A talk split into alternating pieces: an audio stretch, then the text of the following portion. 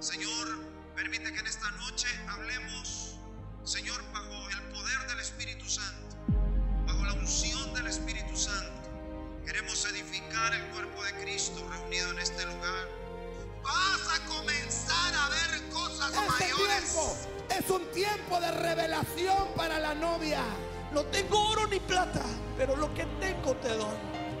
No ha sido mi fuerza, sino he dejado que Dios pelee mis batallas. Y el Señor ha dicho que Él es el que sana toda enfermedad y toda No dolencia. tema, yo te sostendré, yo te fortalezco. Existen las apelaciones. El que tenga oído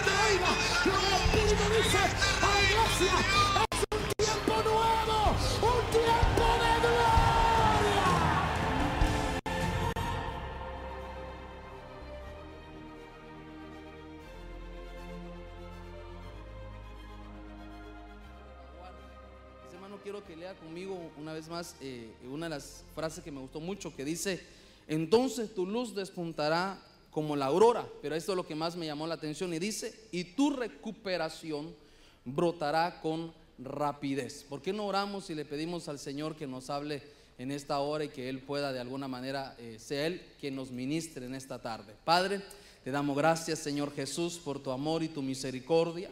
Venimos una vez más delante de ti, mi Dios, para agradecer, Señor, la bondad y la misericordia tuya que nos permites poder acercarnos, Señor, delante de tu trono. Ahora te ruego, Dios, que así como estamos en esta unidad, Señor, buscando tu rostro, Señor, en este ayuno, Señor, sometidos ahí, sumergidos en tu presencia, te suplicamos, Padre, que tú traigas una esa atmósfera, Señor, de revelación en este lugar, tú puedas permitir, Señor, que mis labios sean labios, Señor, que podamos honrar tu palabra, ministrar a tu pueblo, no hablar lo que nosotros decíamos, sino solamente y únicamente tu palabra. Edifícanos, Señor, restauranos, llévanos, Padre, eh, eh, por ese camino de prosperidad y de abundancia que tú tienes para nosotros. En el nombre de Jesús oramos y reprendemos todo espíritu contrario, todo lo que se oponga, Señor, a la revelación y a la unidad, sea reprendido en el nombre de Jesús. Atamos y ligamos en tu nombre y declaramos que en esta tarde hay libertad para escuchar, para impartir y recibir tu buena palabra. Señor,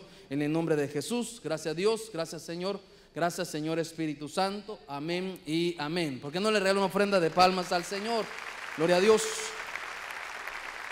Gloria a Dios. Dice hermano que eh, estaba de repente eh, leyendo ayer eh, en este libro, capítulo, de, capítulo 58, en el libro de Isaías. Y cuando nosotros leemos ese capítulo nos damos cuenta que de alguna manera habla de un ayuno. Y una de las cosas que me llamaba la atención que no solamente era un ayuno, sino también hablaba que era un día de reposo. Pero como estamos en un ayuno y a la misma vez tal vez ya no declaramos un solo día como un día de, de- de reposo, sino que para nosotros hoy todos los días son de reposo, ¿verdad? Entonces cuando yo comenzaba a ver ahí, me llamaba la atención porque fíjese que este pueblo se había acostumbrado a ayunar, no era que de alguna manera no ayunaban. Yo miraba que, que el Señor le decía, yo veo que ustedes ayunan, pero logro ver, le decía a estos, que el ayuno que ustedes hacen es para su propia conveniencia. Ayunan, pero siguen en las mismas actitudes. Ayunan y, y- y se ponen, como se dice, tal vez diríamos nosotros, groseros con el, con el prójimo. De alguna manera ayunaban y seguían oprimiendo al, al- hermano, al prójimo. Entonces el Señor le decía, no es más bien el ayuno que yo quiero, que ustedes eh, puedan ayunar y que ese ayuno pueda traer libertad a los cautivos, pueda ser libres de los yugos. Y comenzaba el Señor a hablarles eh, el propósito del ayuno. Entonces, cuando yo comenzaba a ver esto, me llamaba la atención porque el Señor les decía, si ayunamos con estas actitudes, fíjese que venía una promesa de parte de Dios. Y eso fue lo que me impactó mi corazón y es que les decía que iba a haber una recuperación, hermano, eh, eh, rápida. Iban a recuperar rápidamente lo que de alguna forma allá habían perdido. Entonces, fíjese que esto me llevó porque eh, en estos días le compartí a mi pastor y le decía que estaba tal vez, hermano, meditando, me fui, ¿cómo se dice?, a, a- acostar en la noche, lógicamente. Y ahí, mientras estaba tal vez ya conciliando el sueño, el Señor me dio un sueño. Y eso, y eso me, llevó, hermano, a, poder, a poderle platicar esta tarde de esto. Y en el sueño yo podía ver eh, un árbol, y fíjese que el árbol lo lograba ver que, que, todo lo que era el tronco, todo lo que era, eh, eh, ¿cómo se dice? Su figura estaba como seco, estaba como destruido. Y podía ver que las hojas ya no tenían hojas, estaban secas, todo, hermano, el árbol, a, lo, a lo, ¿cómo se dice? A lo que se podía ver a simple vista, no servía para nada. Pero en el mismo sueño eh, podía ver que había alguien conmigo, tal vez eh, no le pude identificar quién es, pero yo sabía que había alguien. Y esa persona me decía, este árbol ya no sirve, este árbol eh, ya no tiene hojas, su, tronco está seco, no tiene ni para, para que se pueda ver un lugar de decoración, sirve, ya no sirve, hay que cortarlo y, y, hermano y quemarlo. Entonces cuando yo oía eso que alguien me decía en el sueño, como que el Señor me hablaba a mi corazón en el mismo sueño, me hacía recordar eh, eh, una frase que había leído yo, hermano, y me acordaba que era Job, pero en ese momento en el sueño no me acordaba qué capítulo. Y fíjese que cuando fui a ver, me recordaba que en Job se decía que aunque el árbol fuese cortado y que fuera cortado, tenía una esperanza para volver, hermano, a recuperarse. Entonces, fíjese que cuando yo comencé a ver eso, yo dije, Señor, es importante poder entender. Y vine a asimilar lo que decía Isaías, porque Isaías decía, si ayunamos en el, ayuno que el Señor quiere, que nosotros tengamos, hermano, tendremos una recuperación rápida. Y fíjese que yo traté de poder ver cómo le poníamos al tema y le puse recuperación temprana. Y la razón por la cual le puse así es porque de alguna manera logré entender lo que decía el libro de Job. Creo que en el capítulo 14, parece que aparece por ahí, no sé si lo apunté, pero me parece que en el capítulo 14, sí, verso 7, y dice, porque hay esperanza, dice, para un árbol cuando es cortado, que volverá a retoñar y sus renuevos no faltarán. Y dice que eso yo logro entender que una es como una promesa para nosotros, es una promesa para este ayuno, así lo recibo yo. Que si nosotros, hermano, estamos como ese árbol quizás cortado, tal vez la gente piensa que ya no hay oportunidad para nosotros. Tal vez las cosas que nosotros hemos deseado pensamos que ya no hay solución, porque así le dijeron, le decían a Job, aunque el árbol esté cortado y que piensen que ya no va a florecer, mientras tenga su raíz hay esperanza para que vuelva a retoñar. Entonces yo logro entender que en este ayuno es poder entender, hermano, que mientras nosotros tenemos la oportunidad de acercarnos al Señor, de venir como un día de hoy a buscarle, a someternos, hermano, tal vez estaríamos en otros lados, pero estamos aquí con el deseo de buscarle, con el deseo de sumergirnos, con el deseo, hermano, de encontrarnos con Él. Mientras estemos ahí buscándolo, yo creo que el Señor nos va a decir que hay esperanza para nosotros, para recuperarnos de cualquier situación.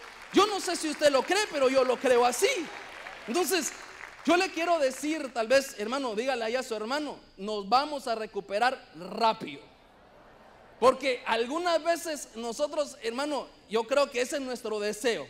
Y yo sé que algunas veces eh, somos de aquellos que esperamos que el Señor cumpla sus promesas rápido.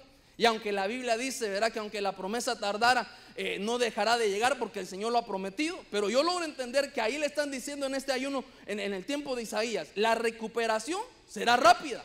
O sea que hay una promesa, hermano.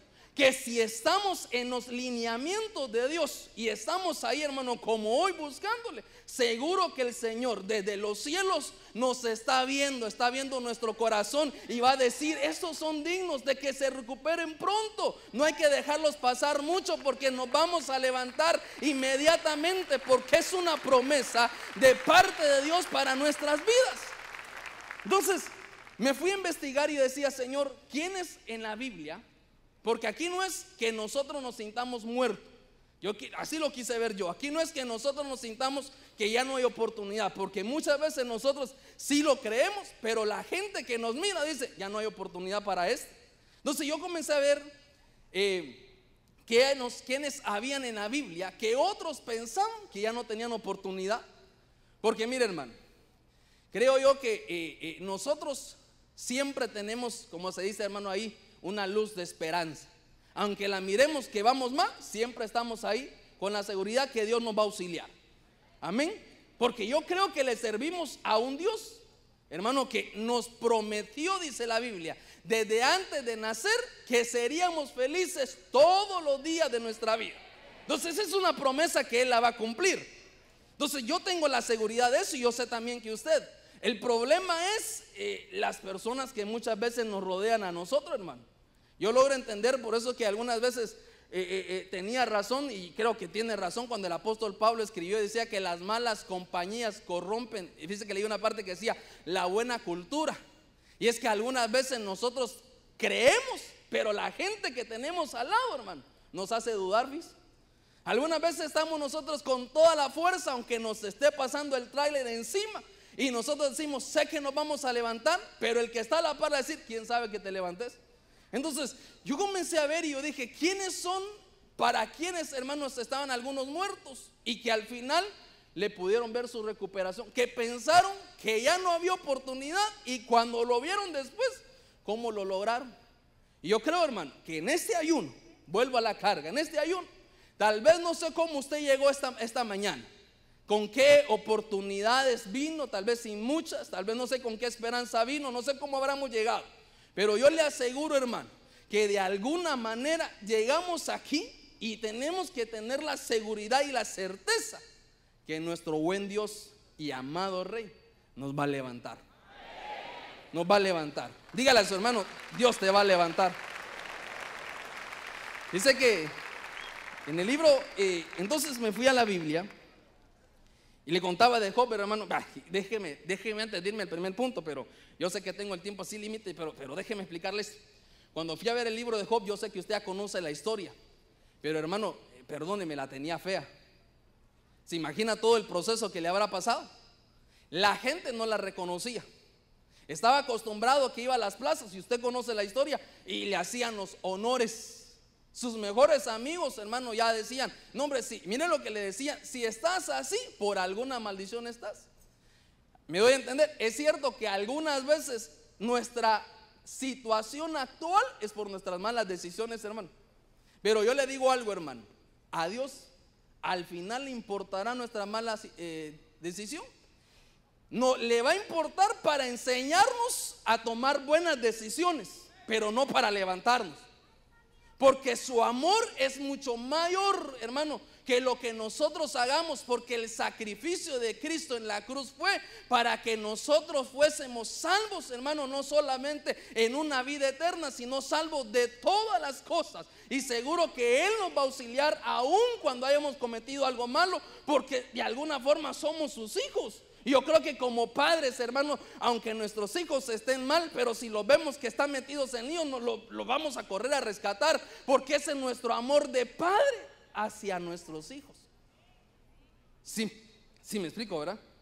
Porque yo creo que usted como padre no va a dejar a su hijo abandonado, hermano, por muy mal que se porte. De que lo rescata, lo rescata. Y yo he visto al Señor que, yo, digo, Señor, yo creo que yo soy muy, mal portado, hermano, pero Dios ha sido misericordioso que me ha, me ha auxiliado de todas, hermano. No sé por qué. Por guapo no creo, pero por su amor sí. Aunque le cuento algo, hermano, no le va a decir a nadie, ¿verdad? Una vez hablando con mi esposa, pero no le va a decir a nadie, hermano. Una vez hablando con mi esposa, mire, una, le voy a contar la historia. Eh, ahí está mi pastor, ahí sí está ahí, ¿verdad? Eh, eh, fíjese que siempre me dice, hay que cuidarse la figura, hermano. Y ahí estoy yo ahí que antes, cierto, yo tomaba mi, mi, Coca-Cola, hermano, pero todos los días y bastante hoy. Ya gracias a Dios, eh, en estos dos meses que tengo que estar aquí en Honduras, que no fue mi deseo, pero yo creo que sí el propósito de Dios. yo no sé si usted se habrá dado cuenta, no, ¿verdad? Pero yo sé que a los hermanos no son chismosos, pero a los que les entretiene de alguna manera se corre la historia, ¿verdad? Pero Llegué aquí y a los tres, a los tres días de haber llegado, dice que tenía, eh, yo ya había venido, tenía tres años de no, de no haber viajado, pero mi esposa tenía diez años. Y, le y tuvimos la oportunidad, alguien nos bendijo, hermano, ahí, eh, ¿cómo se llama? Eh, nosotros cumplimos 14 años de casados el 5 de enero con mi esposa. Nos casamos bien jovencitos. ella me robó, pero nos casamos, pues, pero a los 14 años, no le vaya a contar. Entonces, eh, eh, tengo 14 años casados, creo que tenía como 19 cuando me casé, hermano. O 18, ya ni me acuerdo. Lo que sí sé que mi mamá tuvo que ir a firmar, entonces sí estaba todavía antes de tiempo, ¿verdad?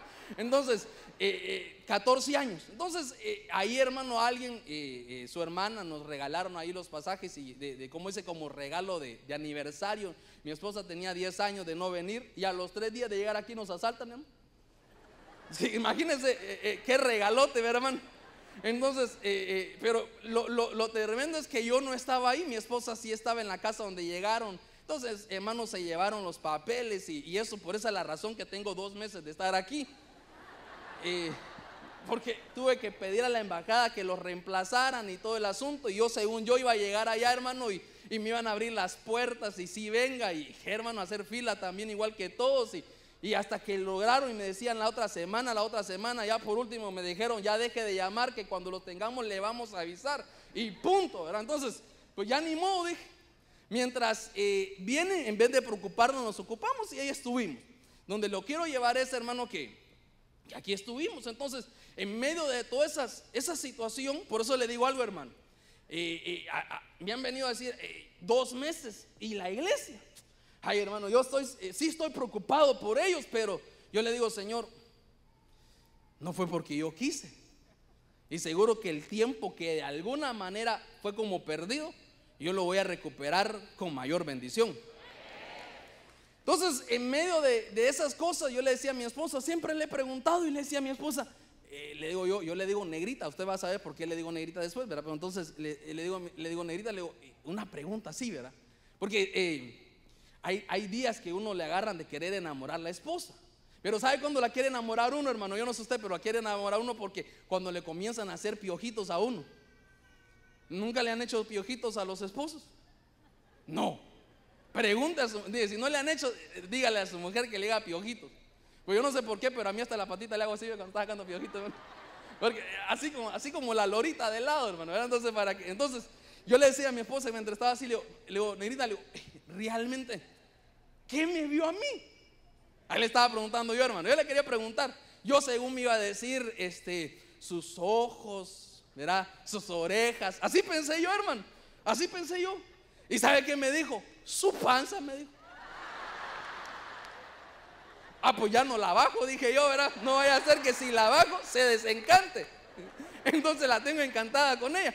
Pero ¿por qué le quiero predicar de eso, hermano? Porque yo logro entender es que realmente así veo yo con Dios, hermano. Tal vez las cosas que menos florecen en nosotros son las que más le enamoran al Señor porque ahí es donde nos comienza a tratar y a tratar y a tratar hasta que nos cambia. ¿Me estoy explicando? Muchas veces creemos que lo que más florece en nosotros es lo que enamora a Dios y yo creo, hermano, que tal pienso, esa es mi opinión, ¿verdad? Que tal vez lo que menos florece es lo que más le enamora porque es lo que más le cuesta cambiarlo a uno.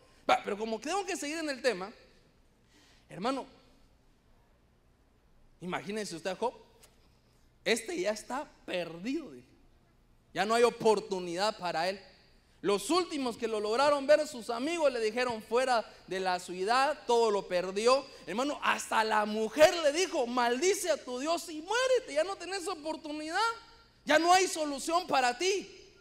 Y al final usted se recuerda cómo Dios hace el cambio, pero así hermano, inmediato, que lo prospera aún más que lo que tenía antes. Todo lo que había perdido lo recupera después. Los que le decían que ya estaba muerto y que no había oportunidad, se les había olvidado que en la Biblia dice en el libro de Job 14 que aunque el árbol es cortado, hermano, el Señor se encargará de volverle a cumplir la esperanza, porque tiene la esperanza de volver a brotar y lo que le faltaba de fruto lo volverá a hacer. Entonces, lo que yo le digo es, mientras nosotros estemos vivos y el Señor siga con nosotros, tendremos la oportunidad de recuperar lo que habíamos perdido. Porque esa es promesa de parte de Dios para nuestras vidas. A su nombre.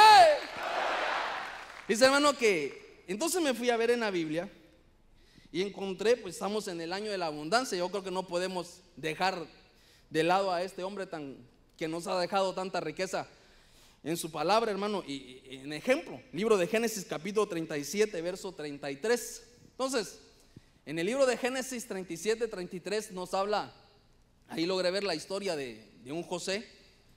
Y dice que una de las cosas que me llama la atención, y usted se acordará que para el padre estaba muerto. ¿Se acuerda que eh, eh, el sueño le provocó grandes problemas? El contar su sueño a sus hermanos, hermano, el contarle su sueño a sus, padres, si usted lo conoce, le provocó grandes problemas. Y esos problemas, hermano, lo llevaron prácticamente a la muerte.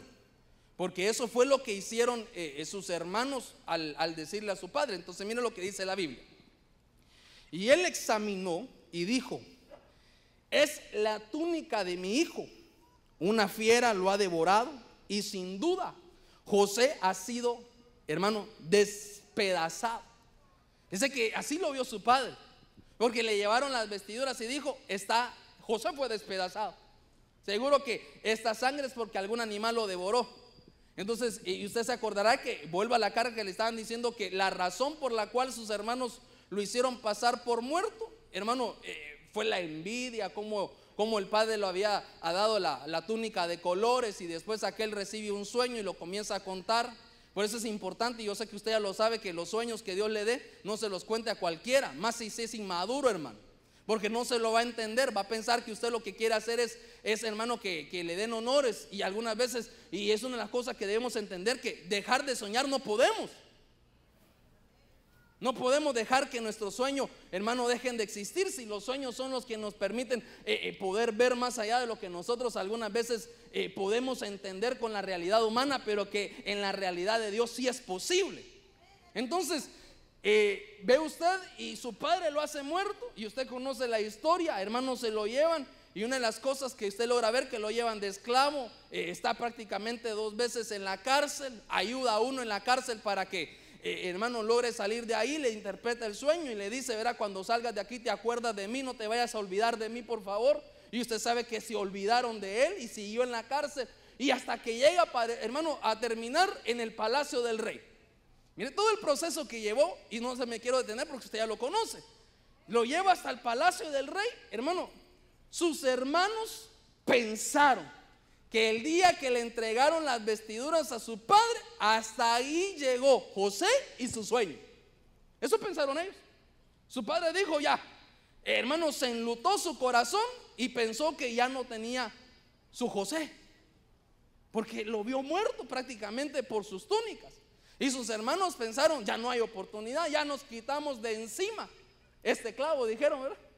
Ya no, ya no, ya no lo vamos a tener encima diciéndonos que que le vamos nosotros a servir a Él. Entonces pensaron que con eso se habían, hermano, deshecho de Él. Lo que no habían entendido era, y vuelvo, lo que dice Job, aunque para algunos el árbol esté cortado, tiene la esperanza de recuperarse.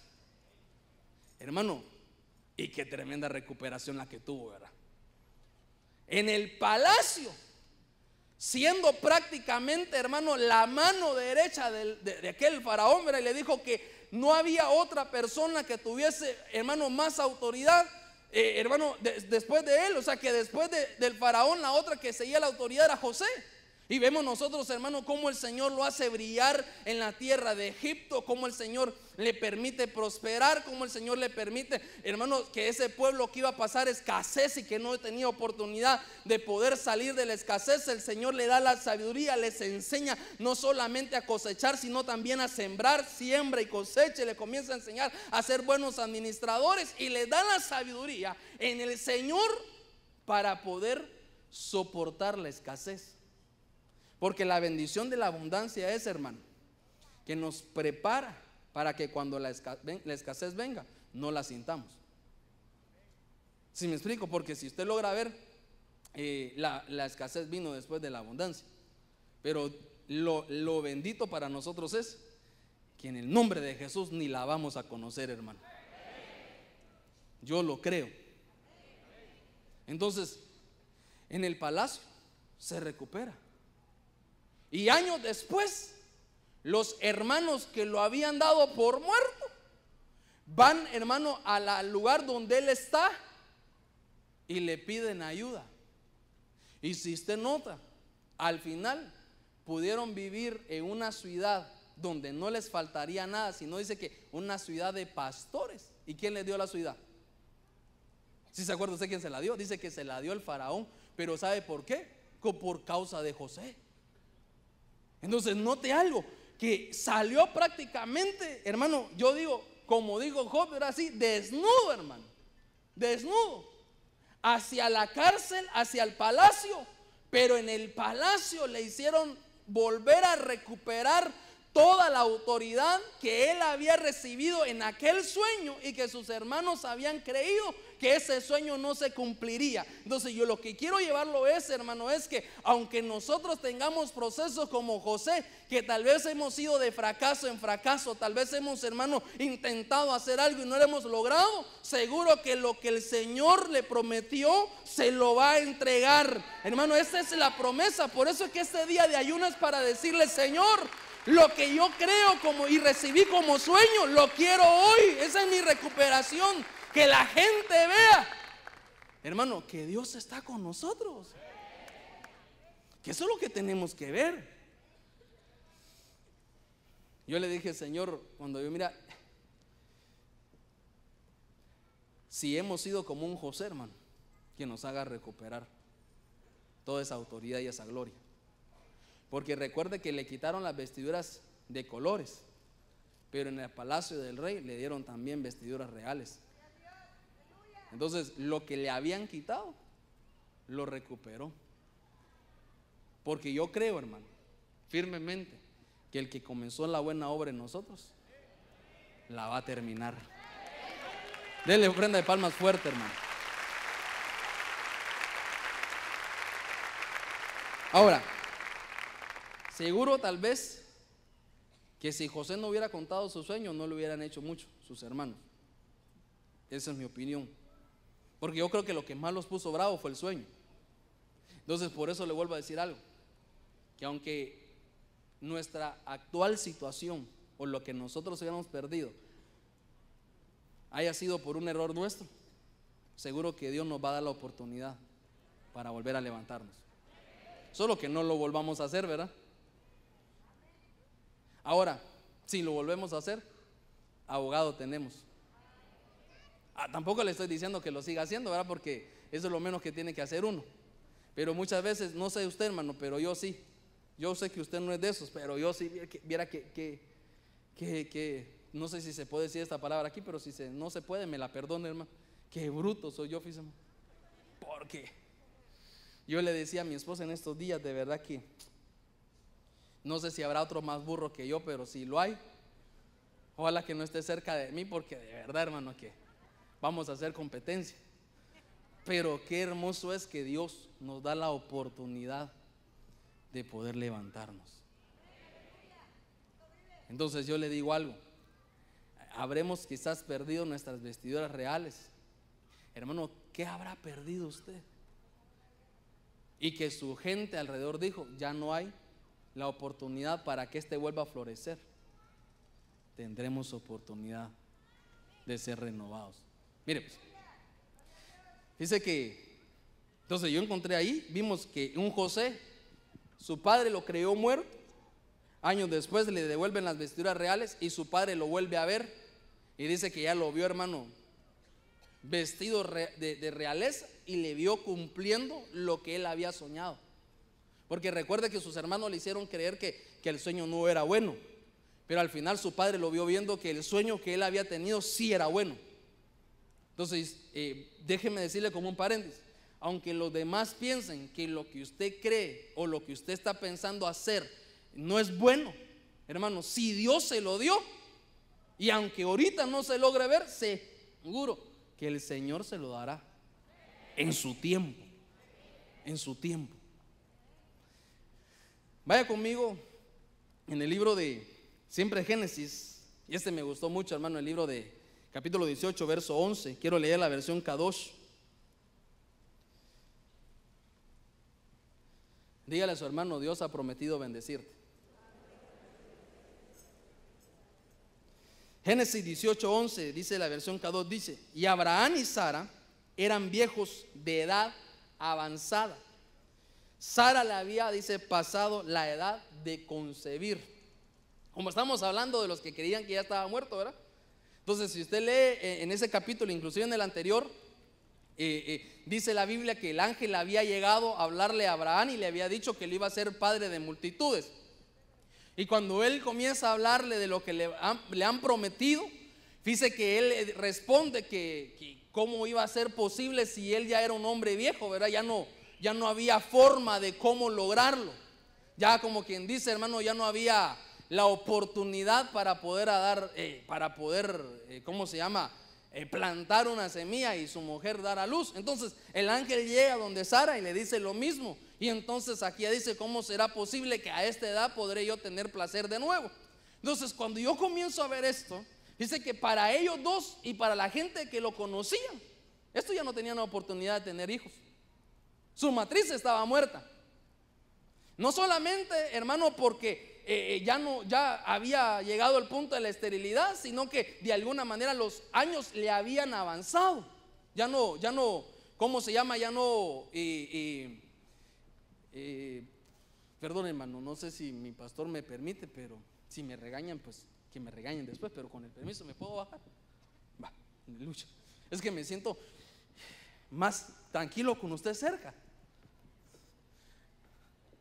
si ah, me, permite estar aquí con usted, verón. Es que así, muy lejos, como que me siento como que estoy solo, pues, aunque le pueda haber un montón de gente ahí. Pero lo que le quiero, ¿en qué estaba después de esa brutal interrupción? Ya se me olvidó.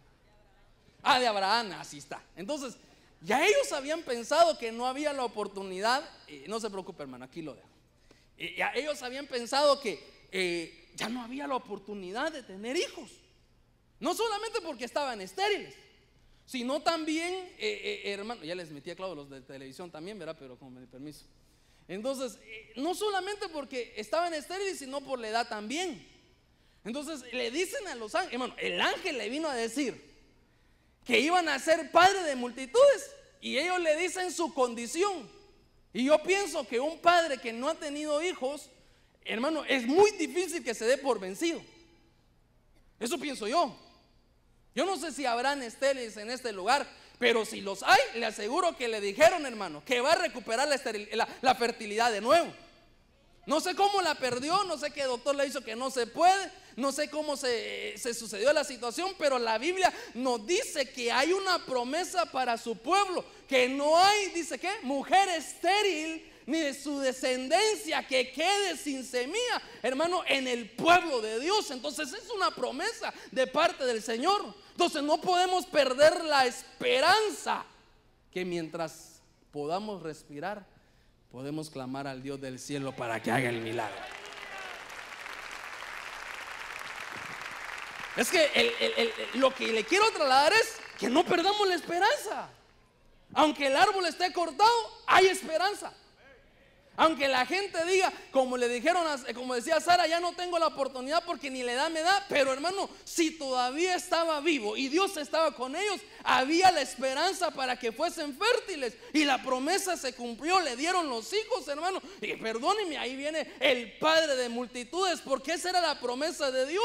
Entonces yo le quiero decir algo, si nos hemos quedado sin fruto en la casa porque nuestros hijos no vienen, le aseguro que el Señor los va a traer porque es promesa de parte de Dios que los días perdidos, los años que han estado en el mundo, los va a traer a su casa y serán los mejores años que podemos verlos a ellos servir en la casa del Señor. A su nombre.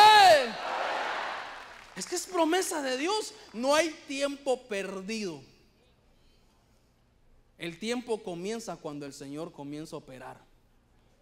Para mí no hay tiempo perdido, hermano. Tal vez algunos dirían, ¿se pudo haber hecho antes? Posible. Pero si no se hizo, porque Dios nos quiso. Porque Él es, hermano, poderoso para hacer las cosas en el tiempo que Él quiera, aunque nosotros no queramos.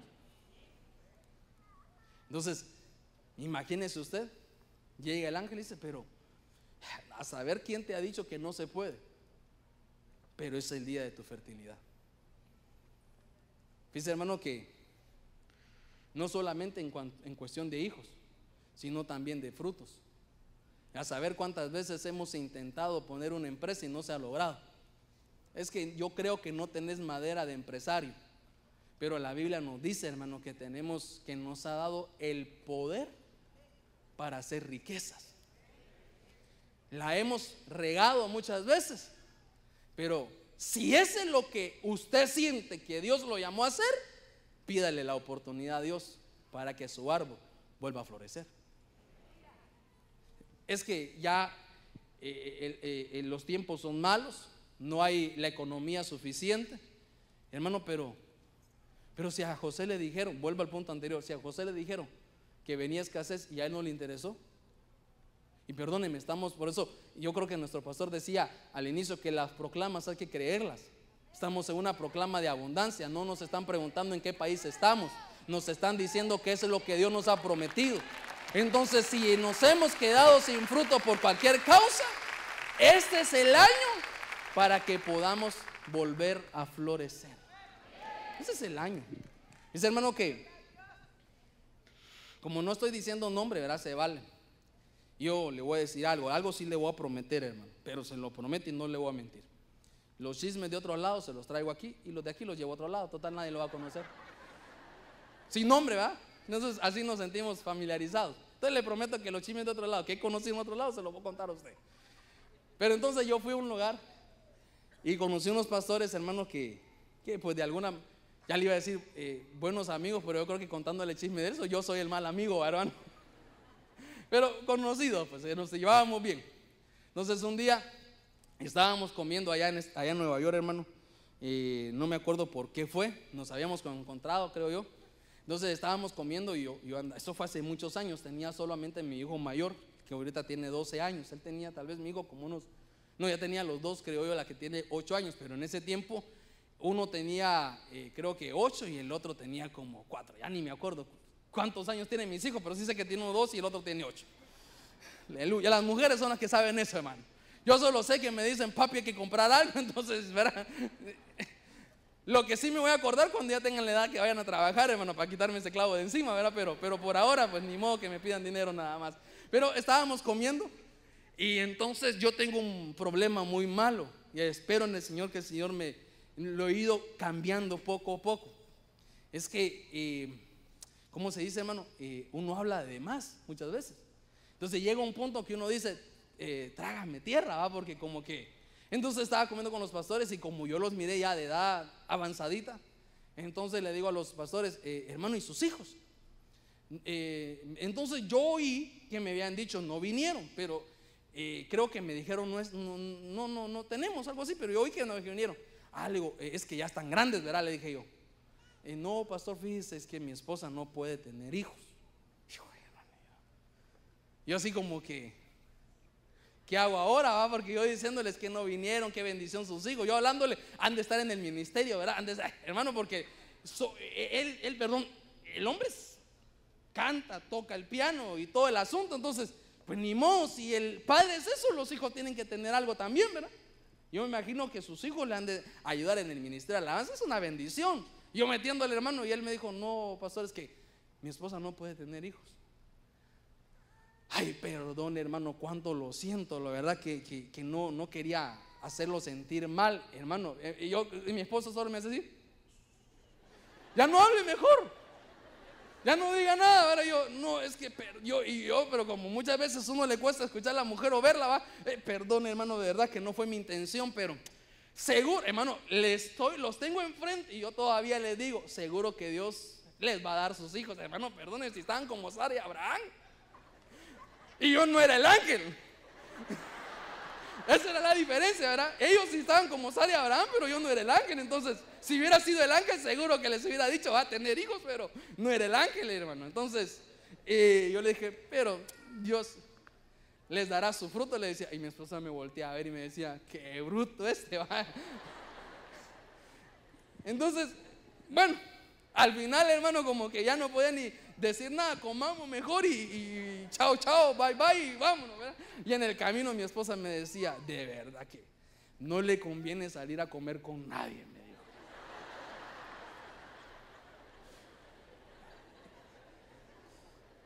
Esposas así, ¿para qué, hermano? Yo le dije a mi esposa, amigos así, ¿para qué enemigos? Le dije yo, ¿verdad? Entonces, pero después ya, sacándole miel al león muerto, ¿verdad? Cuando íbamos caminando, yo le decía a mi esposa, pero, ¿cómo puede alguien? Esa es mi opinión, hermano. Si usted no está de acuerdo, pues está bien, pero esa es mi opinión.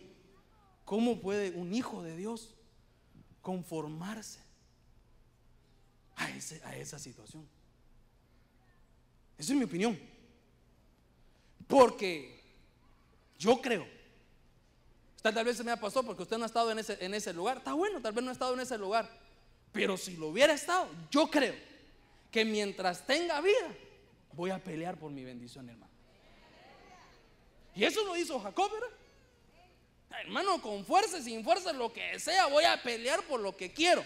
Entonces yo hubiera peleado y no me hubiera conformado a pensar que no se lograba. Entonces yo hubiera pasado como nos han enseñado en este lugar, hermano, a estarle diciendo al Señor todos los días de mi vida hasta que viera el fruto, hermano, en el vientre de mi madre, eh, de mi esposa, perdón, recordarle y decirle, tú me prometiste que si somos parte de tu pueblo tenemos la bendición de ser fértiles. Tú nos mandaste a esta tierra a multiplicarnos. Entonces yo creo que pasaría todos los días diciéndole al Señor, haz algo.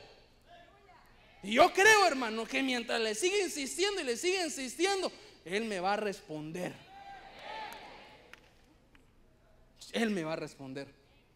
Por eso es que le dijeron a Sara, hermano, tal vez a saber quién le habrá dicho. No, hombre, si estás enferma no se puede.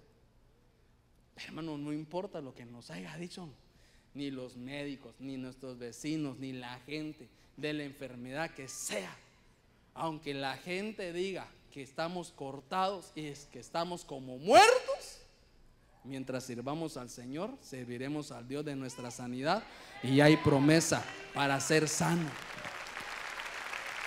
Amén. Hay promesa de parte de Dios para recuperar nuestro estado original de perfección, que es la promesa de Dios para nosotros, hermanos. Si nuestra condición mala fue porque nos metieron acá, pero si nos van a regresar a la perfección, entonces digámosle, Señor, sí, hermano, que, pero, ojalá que no me van a jalar las orejas después de esto, pero yo le digo, Señor, si salí perfecto de allá, aunque me contamine y llegue aquí y voy a volver perfecto, pero pues yo quiero vivir la perfección en la tierra también. ¿Sí me explico? Es como que, ah, Señor, aquí pelado y todo, pero allá en el cielo prosperado. Yo quiero sentir la prosperidad aquí, hermano. Yo quiero sentir que se sabe eso. Que, uno llegue a un lugar y le diga los hijos de uno, papá, quiere ese par de zapatos? Y uno le diga, ¿cuáles? Eh, eso no, mi hijo, mejor los otros. ¿Verdad? ¿En serio? Y tal vez en la tienda uno y, lo, y, y otros allá diciéndole, mira papá, de eso quiero, papá, démele dos de diferentes colores y uno va diciéndole al hijo que no. Y tal vez aquel impío y uno hijo, y siendo hijo de Dios, entonces le digo, Señor, hazme recuperar para dar fruto y no quedarme estéril de lo que tú me has prometido, ni estéril en mi casa, ni estéril en las empresas, ni estéril en la iglesia, sino que en todo lo que nosotros hagamos tenemos la bendición de poder multiplicarnos. A su nombre. Que tengamos la bendición en nuestras manos para que todo lo que toquemos, hermano, dé fruto por eso que nosotros tenemos que decirle, Señor, hay autoridad y cuando estén mis hijos los tocaré, porque aunque no sirvan hoy, seré que van a servir en su tiempo y cuando sirvan serán los mejores siervos que la tierra hubiese conocido, porque es la promesa de Dios para nosotros. A su nombre. Mire, hermano. Entonces, ya le conté de José, ¿verdad? ¿Y de quién más le conté? Y de Sara. Entonces, dice que después me fui a ver dos muertos y que sin oportunidades, pero entonces me fui a ver otro. Y perdóneme, hermano, que le traje ejemplos bien trillados, pero, pero mejor así sencillito y claro y que ustedes me pueden entender. Entonces me encontré en el libro de Lucas, capítulo 15, verso 54, 24, perdón. Ya sabe de quién le voy a hablar. Del pródigo. Entonces no podía faltar este, varón del pródigo. Lo tuvo todo en casa. Y un día, por mala decisión, decidió irse. Lo perdió todo. Lo perdió todo. Pero entonces mire lo que... Para su padre estaba muerto. Para sus hermanos estaba muerto. Para los siervos de su padre también estaba muerto. Y de alguna forma, no sé por qué, aunque yo creo que para Dios no, pero creo que tal vez algún... Ese es Hermano, esa es mi opinión, no va a creer que es doctrina. Yo creo que tal vez algún incrédulo en el cielo hubo que también tuvo que decir, ¿verdad? Aquellos que pensaban en el cielo que yo estaba muerto. aquí volví. Entonces, mira lo que le dijeron. Dice 15:24. Porque este hijo mío, que estaba muerto y ha vuelto a la vida, estaba perdido y ha sido hallado. Y comenzaron, dice que hermano, a regocijarse. Entonces, el padre pensó que estaba muerto. Sus hermanos pensaron que estaba muerto. Todos los de, los siervos de la casa de su padre pensaron que estaba muerto. Y lógicamente porque había perdido, había pedido la herencia, se fue, usted conoce la historia, lo fue a echar a perder todo. Y después cuando ya se ve, hermano, que ya no tiene nada y que se ve una situación mala, es que, quiere que le cuente algo, hermano. Cuando vemos lo que hemos perdido, ahí nos damos cuenta lo importante que era lo que teníamos antes. ¿Cómo es que dice el dicho, verdad? Nadie sabe lo que tiene hasta que lo pierde. Y este, este, este hijo no sabía lo que tenía hasta que lo perdió. Hasta que lo perdió, hermano. Entonces, cuando se da cuenta lo que pierde, decide regresar a la casa del padre. Y entonces regresa y usted sabe que cuando llega con el deseo de pedir perdón, dice hermano que antes de que lograra eh, hacer todo lo que tiene que hacer, el padre lo mira de lejos y le dice, mire lo que le dice, y le dice, este mi hijo muerto estaba, pero ahora vive. Mire hermano, le voy a decir algo. Y usted ayúdeme a decirle a su hermano. Dígale a su hermano, no me critiques hoy ni me juzgues hoy, porque mañana puedo ser tu jefe, dígale. ¿Se imagina cómo habrán tratado al pródigo aquellos allá, hermano? En el alto de los cerdos, ni le querían dar comida. Ah, no, a los cerdos andate, eso te podemos dar, le decía. Come lo que les caiga a ellos. Pero no sabían, hermano, que el que estaba ahí de rodillas en- entre los cerdos y que lo había perdido todo, tenía un padre que era próspero, que era rico y que el día que regresara a casa le iba a devolver la riqueza y su prosperidad. Por eso le digo algo, no juzguemos a nadie en su día de debilidad, porque no sabemos qué va a pasar el día siguiente y tendremos que verle a ellos, hermano, mandarnos a nosotros, ¿verdad? ¿Se imagina? Es que uno nunca sabe quién es el que tenemos al lado. Yo siempre le digo, eh, cuando nosotros hablamos con mi esposa, no le voy a decir a usted que nunca tenemos pleito, ¿va? porque no va a ser como dijo alguien por ahí, a, mi, a mi pastor se lo escuché yo, yo pues le dije los chismes de otros se los cuento a usted, ¿verdad? Entonces, no, que aquí lo dijo en la predicación, entonces es un chisme de todos nosotros, ¿verdad? No me lo dijo en lo secreto, lo escuché cuando lo predicó que dijo que nunca tenía problemas, ¿va? Yo dije, Señor. Entonces le digo a mi esposa, para que nadie piense que no tenemos problemas, peleémonos. Qué humilde yo, hermano. No, mentira, hermano. no, pues. Mi mujer es la mujer santa, hermano. Así cada vez que la miro casi me persino frente a ella, ¿va? pero no sé. Si fuera católico lo hago. Ah, no, aquí no se puede decir eso, ¿va, hermano. Aleluya. Eh, es que todos voltean a ver al pastor, hermano. Entonces, que no me ayudan ustedes a salir de ese clavo. Digo eso y todos lo voltean a ver, hermano. Entonces, el que menos lo quería voltear a ver sería yo. Por eso me quedé de espalda, digo, mientras ellos miran, digo, cuando me volteen a ver, los volteo a ver ustedes. No, hermano, ustedes no me ayudan a sacarme de ese clavo.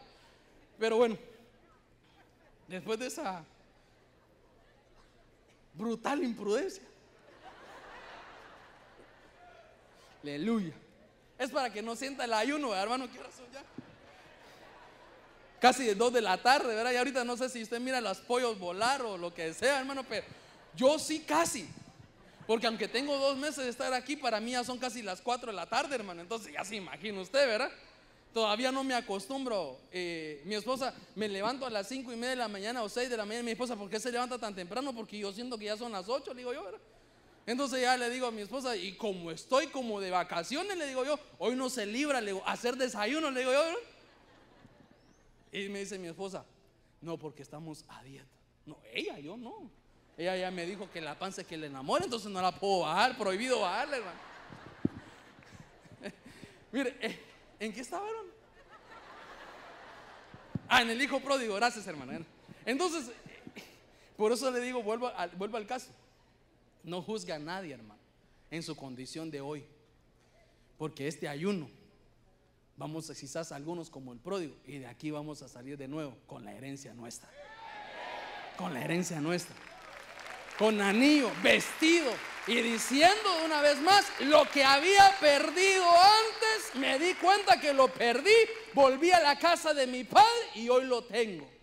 Por eso yo le digo algo, hermano, mire, de algo que yo he enseñado a la iglesia que el Señor me ha permitido pastorear, le digo es que, mire, la mayoría de, de la gente tiene la autoridad de decirle Dios, pero nosotros nos ha dado la bendición de decirle Padre, hermano.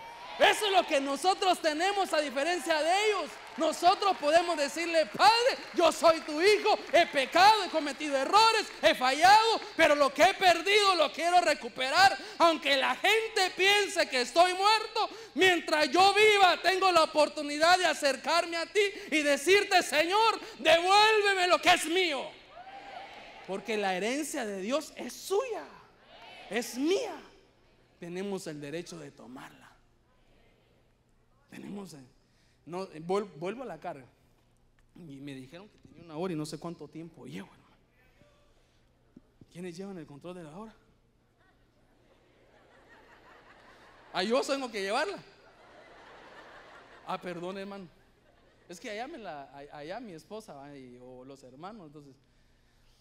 Eh, no, no me llevan el control de la hora porque como allá yo soy el pastor, ¿verdad? Y aquí yo no soy el pastor, entonces así que me tienen que ayudar a que ahora tengo ya los 50 minutos para ir cerrando, hermano. Entonces, 50 eh, minutos ya voy a. ¿Cuánto? 45. No, ustedes me están mintiendo, hermano. En serio, 45 minutos. 50. Ah, no, la hermana ya quiere que yo termine rápido, me está diciendo 50. Cabal ya se levanta alguien diciendo, no, pastor, tiene una hora, 20 minutos, ¿verdad? Mire, entonces, hermano, es que el rema, el rema donde lo quiero llevar es que lo vamos a recuperar rápido. No piense que es para largo tiempo. Si usted vino hoy a este ayuno, como venimos todos, con el deseo de buscarlo, nos hemos encontrado con Jesús, con Dios, y hay una promesa de vida para nosotros. Y el rema que Dios nos está dando, aparte del primero, es que hoy lo vamos a recuperar todo. Aunque la oruga, el saltón y el revoltón se haya levantado contra nosotros o por nuestra propia causa, hay la promesa de parte de Dios de recuperar lo que hemos perdido. Toda promesa de Dios es para nosotros. A su nombre. Es que eso es lo lindo, hermano. Le dijeron en aquel ayuno, si lo hacen bien, van a brotar con rapidez. Por eso es que a los ayunos no hay que venir porque es una convocatoria solamente, o porque ya es la cultura del tercer domingo de cada mes, o porque pues ni modo, hay que ayunar porque si no entonces ¿qué? O porque si se levantan los servidores le dicen no pueden salir, entonces no, sino que decir Señor, aquí vine a buscarte, a desprenderme de todo a olvidarme de todo y solo esperar en mi promesa. En mi promesa. ¿Me explico, hermano? Ya gracias a Dios, mañana me toca irme. No, literalmente mañana me voy. Mañana me voy. Entonces, si le van a mandar quejas a mi pastor, por favor sean piadosos, hermano. Solo le recuerdo que no le gusta que le escriban muy lejos y ni que duren 10 minutos, así que escríbale de 10 minutos para que no se los escuche, entonces así soy salvo. Dígale a su hermano que está a la par. Este es nuestro día de recuperación. Mire, ya voy a cerrando, ya voy cerrando, hermano. Y no sé cómo lo hacemos aquí, si suben los músicos o no, mi pastor le dirá, pero quiero leerle el último verso. Le iba a dar, el mire, solo para que lo apunte, Juan 11:44. Es que no podíamos dejar de Lázaro, ¿va, hermano. Las hermanas decían, cuatro días después, pues ya está muerto. Ya está muerto. Por eso que vuelvo al caso. Mi matrimonio lleva años ya en fracaso, en fracaso, en fracaso. Y la gente lo único que dice es divorcio. Hermano, aunque lleve 10 años de fracaso, aquellos pensaban que porque ya tenía cuatro días de muerto ya no iba a volver a vivir. Pero como Jesús llegó, volvió a la vida. Entonces no importa cuántos años de fracaso llevemos, si el Señor viene a tocar nuestra puerta, seguro que ahí se va a restaurar todo. Dice que un día llegó allá a la casa de Obed Edom el arca del pacto, ¿verdad? Toda la región entera lo conocían como, como el que no tenía nada, hermano. Era como el pelado, pues. Ese no tiene, pero ni para invitar a nadie. Ni para regalarle eh, unas seimitas con café a uno, decía, ¿verdad? Pero solo llegó a la presencia de Dios a su casa. Y hasta David tuvo que ir a, a su casa a quitarle el arca porque lo miró prosperar. Recuerde que David tuvo temor llevársela. Y digo, bueno, para probar cómo funciona, yo, miren, no lo dice la Biblia, pero yo le quiero poner salsa a los tacos, ¿verdad? Yo me imagino que David dijo, si lo llevo a mi casa, a saber qué va a suceder. No, no sé qué clavos habrá tenido en su casa David que no se la quiso llevar. Digo yo, porque si él sabía lo importante y la bendición que tenía el arca del pacto, hermano, ¿qué es lo primero que usted hace? Se la lleva. Yo hubiera hecho eso. Yo se la llevo. Yo me imagino, bueno, total, este obededón, ya casi medio moribundos toda la familia, ni que comer. Poquito les hace falta morir, si se van a morir, que se mueran más rápido. Ahí se la llevó de un solo porque no podía entrar el arca del pacto y ser tocada por otra gente y se iban a morir todos. Si se acuerda que aquellos que no eran destinados la tocaron, hermano, y se murió. Entonces dijo, si estos ya se van a morir, pues que se terminen de morir. Entonces lo llevó para la sorpresa de él era que aunque el árbol esté cortado, tiene esperanza de vida. Y le llevaron el arca. Y la gente le comenzó a decir, ¿te acordás de aquel hombre que estaba perdido? Ha prosperado como ninguno. Entonces así le decían a Lázaro, ya no va a vivir, ya está muerto, ¿para qué llegaste? Pero es que el Señor nunca llega tarde, llega en el momento preciso. Por eso quiero decirle antes, para cerrar con el, con el que merece toda gloria y toda honra. ¿Sabe qué me acordé yo? La gente pensó que al ver a Jesús en la cruz, su sacrificio había sido en vano. Dijeron aquellos, lo logramos, pues pedían la cruz para él y la muerte para él. Pero no sabían que se iba a cumplir tal vez lo que dijo aquel hombre allá en el, en el libro de las epístolas cuando dijo, ¿dónde está o muerte tu victoria? No pensaron ellos que en la muerte de Jesús estaba la victoria para todos los que estamos acá. Entonces mire lo que dice el libro de Lucas 24, 46. Y les dijo, así está escrito, que el Cristo padeciera y resucitara entre los muertos al tercer día, y que en su nombre se predicara el arrepentimiento para el perdón de los pecados a todas las naciones, comenzando desde Jerusalén. Pero note lo que dice ahí, muchos pensaron, se murió y de nada sirvió el sacrificio.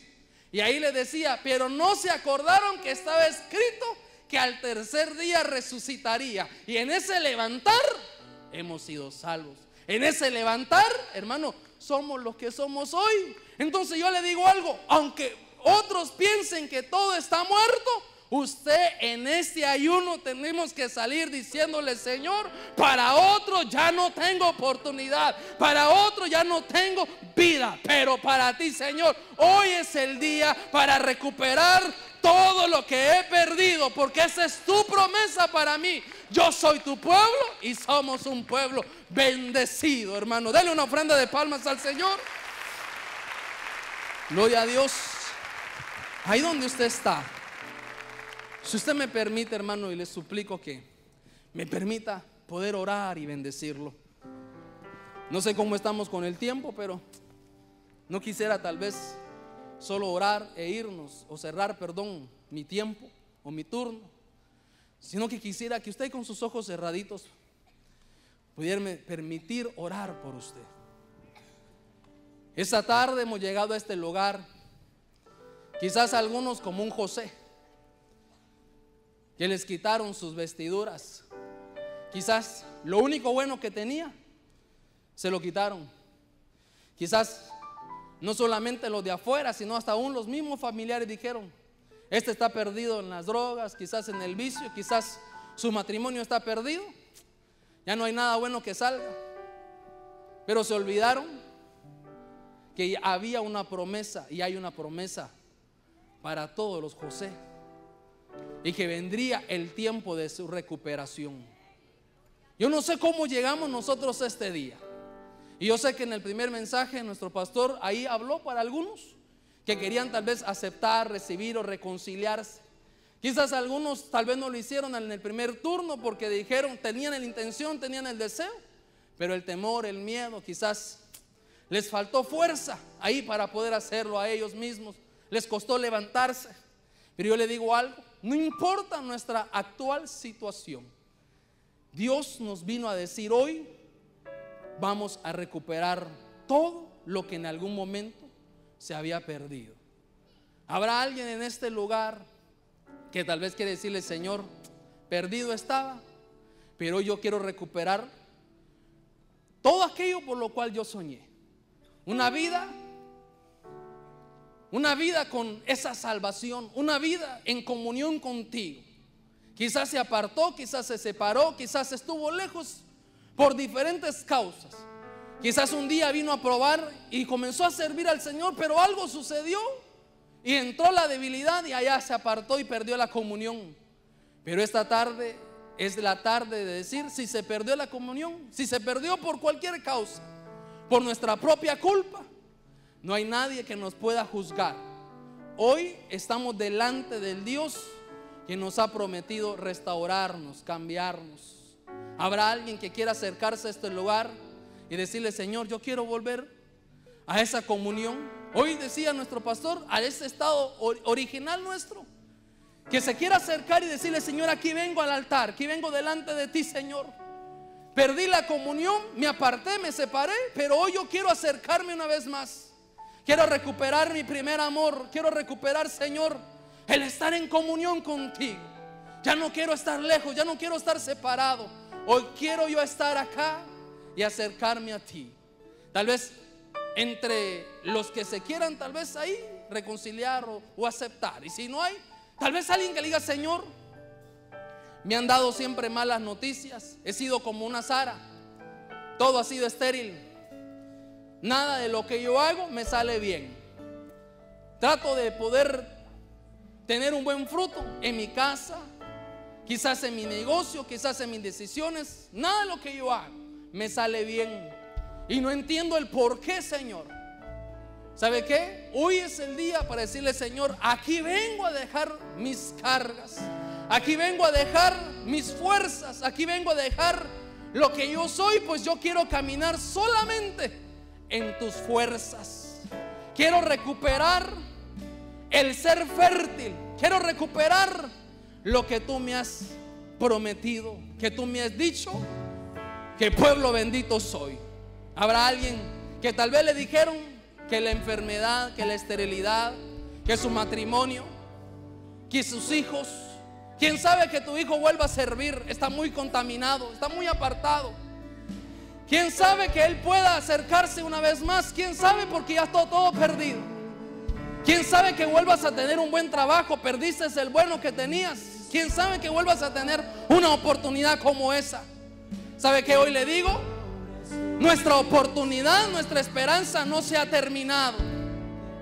Aunque el árbol esté cortado, aunque algunos piensen que ya no se puede sacar nada bueno, hoy es el día de decirle, Señor, hay esperanza para mí. Yo sé que voy a volver a retoñar. Yo sé que voy a volver a levantarme. Yo sé, Señor, que volveré a recibir lo que antes tuve. Quizás fui como un pródigo, que cuando tuve algo bueno no lo aproveché, no lo cuidé. Quizás por mi causa eché a perder mi matrimonio.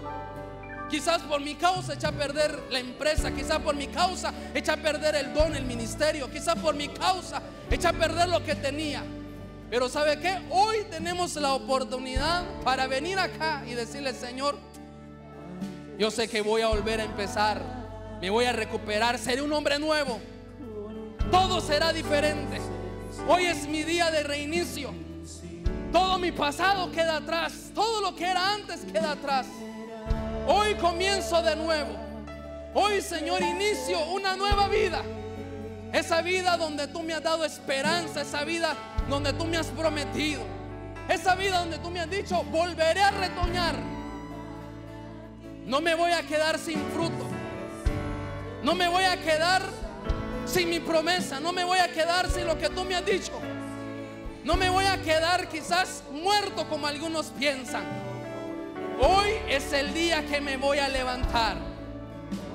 No voy a perder mi esperanza de sanidad, aunque algunos piensen que está difícil. Aunque algunos piensen no se va a poder. Pero yo sé que puedo acercarme esta tarde al Dios de mi sanidad. Habrá alguien que le dijeron ya no hay oportunidad para ti.